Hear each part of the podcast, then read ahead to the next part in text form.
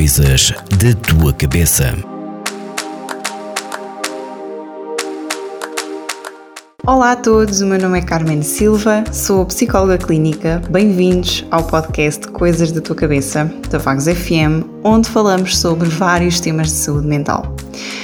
Hoje uh, eu vou trazer um tema aqui para o podcast que tem surgido com cada vez mais frequência, muito porque agora com o Covid-19 o tema da saúde e da doença está sempre muito presente.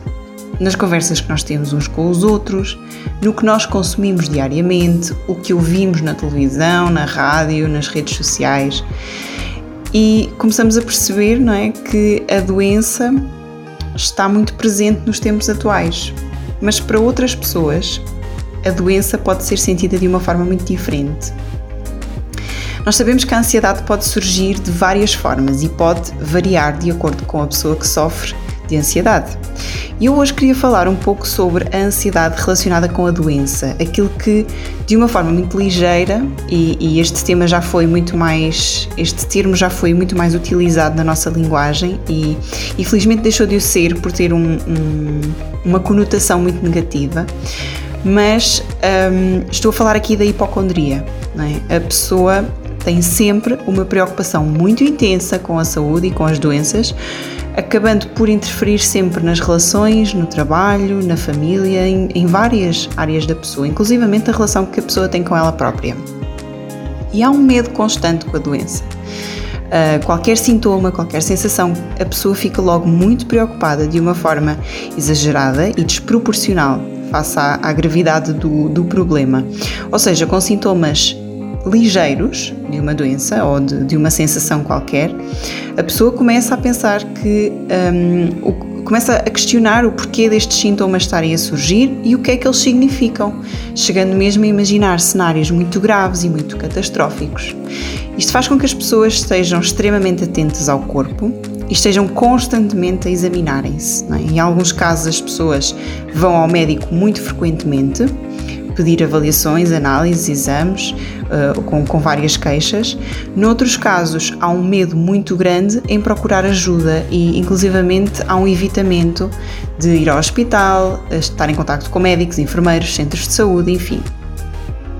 Um comportamento que muitas vezes se vê associado a esta psicopatologia é o ir pesquisar à internet o significado dos sintomas que as pessoas estão a sentir, o que acaba por intensificar muito a ansiedade e o medo da pessoa. Porque a internet, nós sabemos, tem uma diversidade enorme de respostas e, na sua grande maioria, não são fidedignas nem escritas por profissionais de saúde, nem de saúde mental.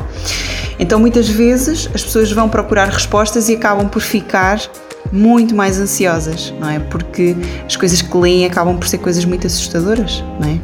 Para alguém com ansiedade relacionada com doenças, quando pesquisam estou a sentir uma dor no peito ou dor no peito no Google, uma resposta muito frequente pode ser uh, você pode estar a sofrer de um ataque cardíaco, vá ao hospital.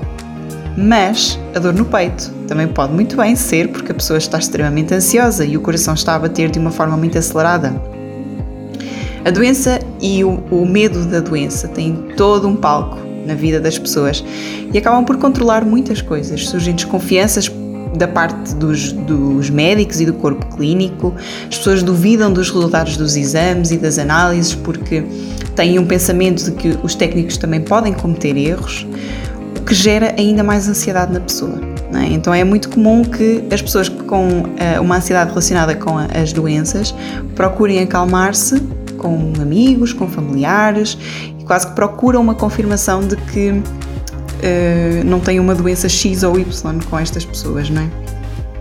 Este transtorno uh, modifica muito a vida de alguém e tem consequências muito graves que levam uh, a um sofrimento psicológico intenso.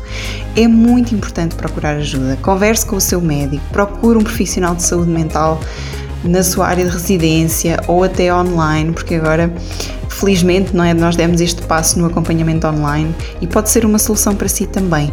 Não viva uh, a vida com este sofrimento. Uh, é possível haver soluções para, para o que está a sentir. E obrigada por estarem desse lado. Eu estou aqui para tirar todas as vossas dúvidas e responder às vossas perguntas e, eventualmente, se quiserem partilhar alguma coisa comigo ou se quiserem partilhar comigo as vossas experiências com aquilo que eu vos trago aqui no podcast, podem sempre fazê-lo através dos canais da Vagos FM, o Facebook ou o WhatsApp.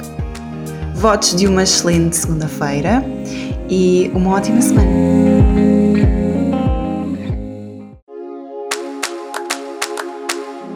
Coisas da tua cabeça.